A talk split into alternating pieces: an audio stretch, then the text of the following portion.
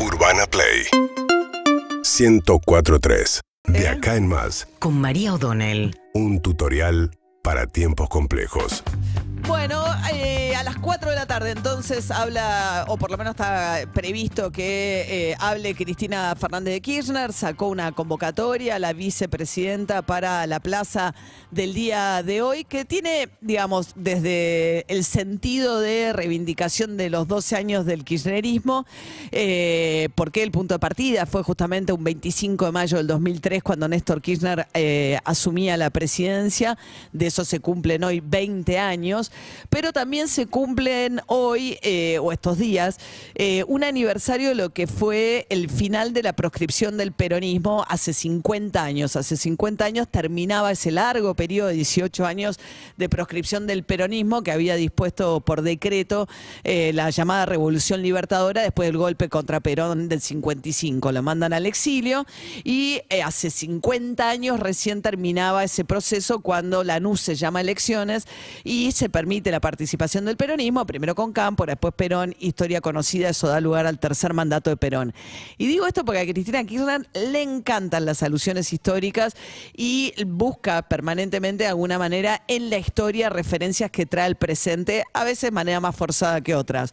Hoy justamente, además ella que se presenta como proscripta de este periodo electoral, porque dice que al tener una condena judicial está en libertad condicional y en cualquier momento podrían dejar en firme esa condena y eso dejaría al peronismo sin una candidata. Bueno, seguramente habrá o no alguna referencia a eso en el día de hoy a partir de este aniversario en el cual ella va a buscar una enorme centralidad en la decisión sin ser ella quien participe y sin tener un candidato eh, de, digamos, que se imponga por, su, peso, por su popularidad, por su potencial en las encuestas, con un gobierno muy complicado y una relación de ella con Alberto Fernández totalmente rota. Eso va a quedar claro hoy, porque además es la misma plaza, 11 de la mañana va Alberto Fernández, Plaza de Mayo, lo que es este el arzobispado de la ciudad de Buenos Aires, donde está Monseñor Poli. Ahí durante muchos años estaba el Papa Francisco cuando era Bergoglio y empezaron esas peleas del kirchnerismo que en aquel momento se llevaban muy mal y entonces dejaron de ir al Tedeum en la época del gobierno kirchnerista. Pero bueno, Alberto Fernández va a ir hoy al Tedeum y después se va a Chascomús. Eh, a Chascomús, a Chapadmalal, perdón, al complejo presidencial, porque no está entre los 250 invitados que elaboró Cristina Fernández de Kirchner en un listado. Recién hablábamos con Aníbal Fernández y dijo que él va a marchar con su agrupación, que se llama La Jaurecha, se encuentra en una esquina y marcha de a pie.